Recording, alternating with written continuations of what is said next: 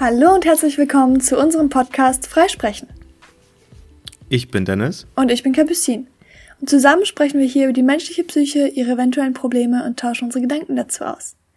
Und heute sind wir weiterhin im Thema der Persönlichkeitstests und wollten uns heute mal den Rorschach-Test anschauen, als generelles Beispiel für projektive Verfahren, die wir in unserem, unserer Reihe der Persönlichkeitstests noch nicht angesprochen haben. Vielleicht kennen ja ein paar von euch den Rorschach-Test. Und ich glaube, wenn man erklärt, was es ist, haben viele von euch mal davon gehört. Dennis, was ist es denn eigentlich? Äh, ja, vom Namen her konnte ich auch nichts damit anfangen, als ich den das zum ersten Mal gehört habe im Unterricht. Aber ich habe den auch vorher schon mal gesehen. Das ist irgendwie ziemlich, ich glaube, es ist wahrscheinlich der bekannteste Test überhaupt eigentlich. Gehe ich jetzt einfach mal stark, stark davon aus. Weiß ich ähm, nicht. Meinst du? Also, ah, weiß ich gar nicht, gar keine Ahnung. Ich bin da zu sehr im Thema drin, glaube ich, als gute Referenz. Ah, okay, ja, das ist dann stimmt, schwer einzuschätzen. Ja. Für dich ist der super bekannt, klar, wie alle, wie alle anderen Tests auch. nee, also ja, ich, ich kannte den auch sehr, sehr lange schon im Grunde. Ich wusste zwar jetzt nicht so, wie der funktioniert, aber ich wusste, dass er existiert und dass man da irgendwas ähm, sehen soll, um es mal ganz allgemein auszudrücken. Vielleicht erkläre ich mal, was man denn da sehen soll. Also es geht um diese Tintenkleckse, die man auf Papier gemalt hat. Ähm, das ist dieser Tintenklecks-Test. Also es gibt, glaube ich, zehn, ja, es sind zehn Tafeln. Ähm, und das sind standardisiert die, immer die zehn gleichen Tintenkleckse. Und man sagt, dass man sozusagen, je nachdem, was die Person darin sieht, die getestet wird in dem Tintenklecks, sagt das was über ihre Persönlichkeit aus. Ähm, das ist wie gesagt nur ein Beispiel. Es gibt viele solche projektive Verfahren und die heißen eben so, weil man etwas in diese, also in das, was man sieht, hineinprojiziert und eben auch darauf Rückschluss auf die Persönlichkeit zieht. Ja, ist aber allerdings auch wieder sehr fragwürdig, oder? ja, definitiv. Also projektive Verfahren sind auch wie immer, also nicht wie immer, sondern sie sind nicht wissenschaftlich fundiert. Dennoch sind sie eine nette Ergänzung, sage ich mal, zu anderen Verfahren, weil sie auch oft sehr spielerisch sind, sehr kreativ und einfach mal ein bisschen Abwechslung reinbringen. Und es ist so ein bisschen wie diese Online-Tests, die wir auch schon vorgestellt haben oder vorstellen werden. Ähm, die sind wissenschaftlich nicht fundiert, aber tatsächlich werden sie gerne benutzt, um eben noch weitere Erkenntnisse eventuell zu haben. Und der Unterschied zu den Online-Tests ist, dass sie tatsächlich auch in der psychologischen Praxis verwendet werden. Ja, ich kann mir ehrlich gesagt äh, doch vorstellen, dass es ganz praktisch ist, in der Kinder- und Jugendpsychotherapie das zu verwenden. Nicht um irgendwelche Erkenntnisse zu bringen, sondern quasi so als Eisbrecher. Quasi, was siehst du denn da und, äh, und warum siehst du das so? Und äh, also um vielleicht ein Gespräch darauf aufzubauen. Ja, mega. Also, ja, also Eisbrecher finde ich ein ganz gutes Stichwort und eben einfach als Ergänzung. Und man kann ja einfach mal aufschreiben, was da rauskam und dann schauen, ob es sich komplettiert mit dem, was man schon herausgefunden hat oder herausfinden wird. Aber halt erstmal so ein, also wie gesagt, das Kind zum Beispiel erstmal so einen Test mit 240 Fragen hinzuknallen, ist jetzt auch nicht so das Spaßigste für das Kind und das wird es wahrscheinlich niemals machen. Und dann eben gibt es, also ich habe vom Rorschach-Test schon erzählt, es gibt aber auch viele verschiedene, auf die wir jetzt auch noch gleich eingehen werden, die einfach kinder- und jugendlich freundlicher sind, sage ich mal. Allerdings werden diese Tintenkleckse, da es ja eine feste Anzahl ist und bestimmte sind, also es ist halt, sind halt immer dieselben Tintenkleckse, die da verwendet werden. Ja. Die werden möglichst ähm, unter Verschluss gehalten, damit die eben nur ähm, Psychologinnen oder Psychiaterinnen ähm, zu Gesicht bekommen und eben nicht die Patienten schon vorher oder die Probanden oder wer auch immer, der diesen Test halt jeweils macht, ähm, dass da eben keine ja, dass man nicht schon vorher sich damit auseinandersetzt und sich das irgendwie zurechtbiegt, was man da jetzt gerne hätte oder dergleichen. Allerdings finde ich es jetzt auch wieder fragwürdig da, weil wenn da eh, wenn es eh nicht auf einer wissenschaftlichen Grundlage ist, also dieser Test an sich, mhm. dann ja, dann ist es ja auch wurscht, ob ich mich damit vorne mit auseinandersetze oder nicht. Ähm, ja, so semi. Also zum Beispiel, ich nehme jetzt doch einen vorweg. Es gibt einen, der sehr bekannt ist auch, ist der, der meistens als Beispiel genommen wird, wenn er vorgestellt wird. Der sieht ein bisschen aus wie so ein Schmetterling. Und wenn ich jetzt schon weiß, ah, das ist der Tintenklecks, wo alle sagen, das sieht aus wie ein Schmetterling, dann werde ich wahrscheinlich auf nichts anderes kommen. Oder das erste, was mir kommt, ist halt Schmetterling und dann sage ich das auch. Und ich habe gar nicht mehr die Chance, etwas hinein zu projizieren. Und der Testleiter hat auch gar nicht mehr die Chance, irgendetwas Individuelles daraus zu ziehen für mich. Ja, aber ist doch trotzdem so oder so egal. Also es geht doch im Grunde gar nicht darum, was ich darin sehe, sondern dass mich quasi, also ich würde das jetzt gar nicht so sehen als, als therapeutisches Tool, also nur eher als indirektes therapeutisches Tool, um eine Beziehung zum Therapeuten besser aufzubauen, um irgendwie die Anspannung zu nehmen und Gespräche besser aufzubauen, wenn es nicht funktioniert. Also im Grunde könnte man auch Monopoly spielen oder sowas, aus meiner Sicht. also, Kann man tatsächlich. also es sagt ja auch was über die Persönlichkeit aus, wie die Person sich verhält bei Monopoly.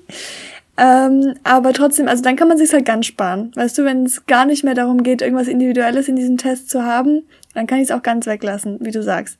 Aber ähm, ich finde schon, dass diese Tests ihre Daseinsberechtigung haben. Ähm, nur, dass man sie eben nicht zu ernst nehmen darf, beziehungsweise nicht ähm, als festes Ergebnis. Also zum Beispiel, ich sage jetzt nochmal, bei dem Rorschach-Test gibt es zum Beispiel fünf Kriterien. Also es ist schon so, dass wissenschaftlich vorgegangen wird. Ähm, es mhm. wird erstmal überlegt, welche Teile der Tafel wurden überhaupt gedeutet. Also hat er nur oben links gesagt, was interessant war in dem Klecks, oder hat er alles sich angeschaut? Ähm, welche Aspekte wurden gedeutet? Also ging es um Form, ging es um die Farbe? Dann auch, was wird inhaltlich wahrgenommen? Also eben war es ein Schmetterling oder ein Wirbeltier oder was auch immer. Dann eben die Häufigkeit, also diese Rorschach-Tests sind schon auch, ähm, also es wurden viele Studien damit gemacht und es wird auch geprüft, was Leute oft sagen zu bestimmten Tafeln. Und dann schaut man eben, ob das, was die Person gesagt hat, ob das rausfällt aus dem Muster oder ob sie eben wie alle anderen auch Schmetterling sagt. Und besondere Phänomene, also einfach so eine, sag ich mal, unsonstiges Kategorie. Gibt es irgendwie was Besonderes? Hat der Proband dann gar nichts mehr gesagt plötzlich oder hat angefangen zu weinen oder irgendwie sowas? Also es wird sich schon bemüht, das Ganze wissenschaftlich zu machen. Das Problem ist halt nur, dass es eben an nichts, es sind keine messbaren Daten dahinter und deswegen tut sich die Wissenschaft halt schwer. Okay. Also vielleicht hat es trotzdem irgendwie einen Sinn, den man jetzt nicht so ganz erfassen kann, weswegen man es halt auch leider wissenschaftlich nicht belegen kann. Genau, also und es ist halt null objektiv. Also es geht halt nur darum, ähm, es ist generell sehr subjektiv vom Probanden aus und es ist sehr subjektiv vom Testauswärter, Auswärterin aus, was sie halt daraus versteht, was der Proband sagt. Und äh, wie so oft wird dieser Test, beziehungsweise diese Tests werden viel in den USA verwendet und wenig hier in Europa oder in Deutschland. Aber ähm, ich finde, wie gesagt, wenn man ihn in Anführungsstrichen richtig anwendet, ähm, finde ich die gar nicht so schlecht. Allerdings gibt es noch weitere Tests, ähm, die in diese Kategorie fallen, also nicht nur der Rorschach-Test. Und dazu zählt unter anderem der TAT. Genau, das ist der thematische Aperzeptionstest. Also Aperzeption heißt ja Wahrnehmung und äh, thematisch ist ja, glaube ich, ganz klar. Ähm, es werden Bilder gezeigt von mehrdeutigen Situationen. Also zum Beispiel sieht man, wie eine Frau an der Brust eines Mannes lehnt und dann soll der Proband, die Probandin sagen, was in diesem Bild gerade geschieht. Also zum Beispiel könnte man sagen, ähm, die Frau wird gerade bedroht von dem Mann oder die Frau sucht Schutz bei dem Mann ähm, der Mann ist ihr Vater, der Mann ist ihr Ehemann. Ähm, vielleicht hält die Frau den Mann auch fest und der Mann ist eigentlich sozusagen der Arme in Anführungsstrichen. Also es gibt ganz viele verschiedene Möglichkeiten, das zu interpretieren. Und äh, so ein bisschen wie beim Rorschach-Test geht es darum, was wurde interpretiert und was sagt uns das über die Persönlichkeit aus. Auch ein lustiger Test oder ein, keine Ahnung, cooler Test ist der Baumtest. Den kannst du ja mal erklären, Dennis. Ja, den ich auch sehr, sehr fragwürdig finde. Also, äh, ja, ähm, dieser Test kann äh, auch bei Kindern angewandt werden. Also ab sechs Jahren kann man den schon machen. Genau. Äh, dabei wird einfach die Person gebeten, einen Baum zu malen. Und wie der Baum denn aussieht, wie dick die Äste sind, wie dünn oder wie verzweigt oder was auch immer, ähm, wird, da, wird aus dieser Grundlage Rückschlüsse gezogen auf die Psyche, aufs Unbewusste ähm, und dergleichen und sogar auf die Intelligenz. Also da sieht man schon, äh, ich finde ich ein bisschen, find ich ein bisschen fragwürdig, ehrlich gesagt, dass, warum auch immer, äh, ich weiß nicht, eine Person, die ähm, sehr offen ist, ähm, eine offene Krone, eine, eine, geschlossene Krone oder sowas malt. Vielleicht ist es ja auch gerade nur die Stimmung mhm. oder äh, vielleicht malt die Person einfach nur gerne ähm, dünne Äste oder was ich was. Das, das finde ja, ich sehr ja. problematisch. Ja, definitiv. Aber also wenn ich so drüber nachdenke, fallen mir zwei Sachen ein. Einerseits ab sechs Jahren, ich glaube, je jünger man diesen Test macht, desto besser. Weil ich zum Beispiel würde einfach einen Baum malen, wie man ihn halt kennt, weil ich halt so beeinflusst bin, sage ich mal, und weil ich nichts anderes gelernt habe und weil ich keine Bäume zeichnen kann.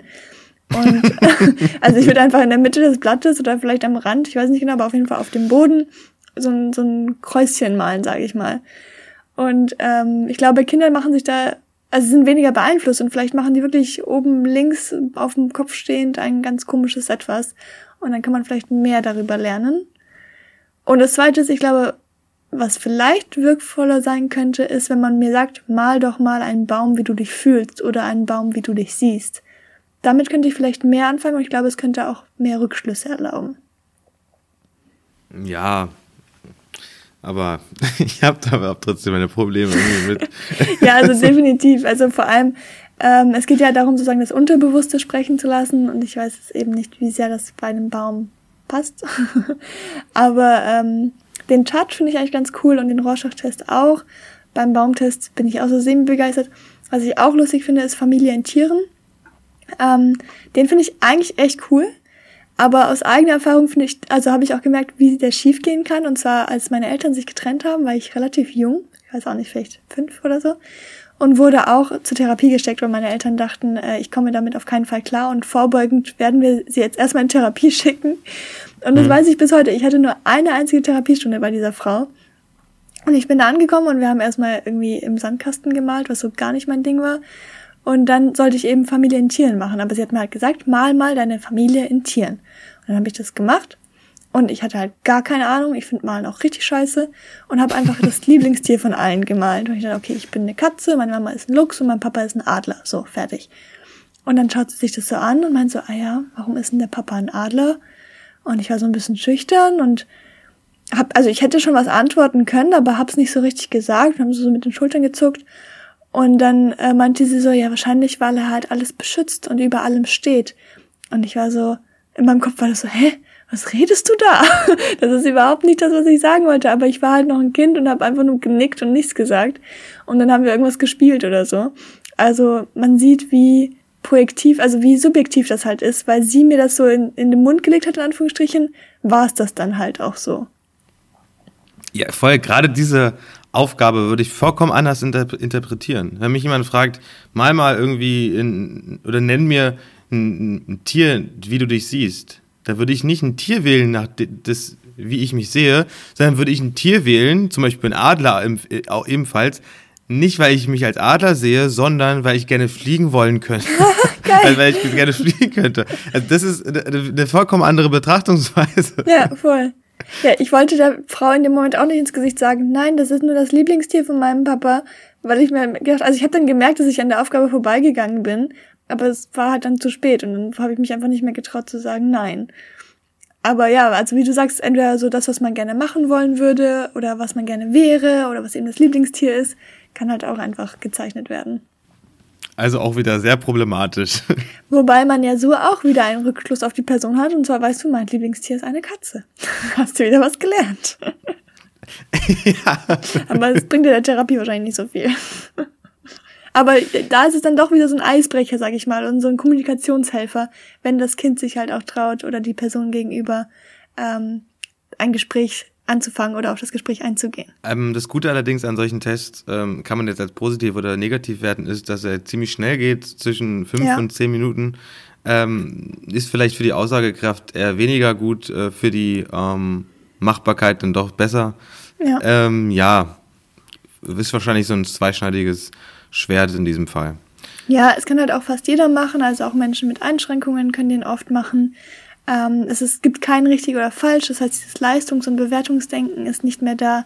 Man kann auch, es gibt keine Augenscheinvalidität, weil es eben nicht, man kann sie nicht besser oder schlechter darstellen. Und sie machen eben oft Spaß. Also da die Kinder bzw. die Probandinnen und Probanden haben halt Spaß daran. Und es geht nicht mehr nur um Reden und um Worte, sondern man kann auch mal eben die kreativen Areale seines Gehirns ansprechen. Und ja, solange man das eben nicht, also es hat eben viele mangelnde Gütekriterien, solche Tests. Und solange man das nicht als absolute Basis seiner Therapie und seiner Diagnose nimmt, sind sie, glaube ich, schon in Ordnung, einfach als Zusatz und als Ergänzung zu verwenden. Und damit sind wir wieder am Ende einer Folge und hoffen, dass ihr ein wenig mitnehmen konntet, ein wenig lernen konntet. Und wie immer, wir freuen uns aufs nächste Mal. Bis dann.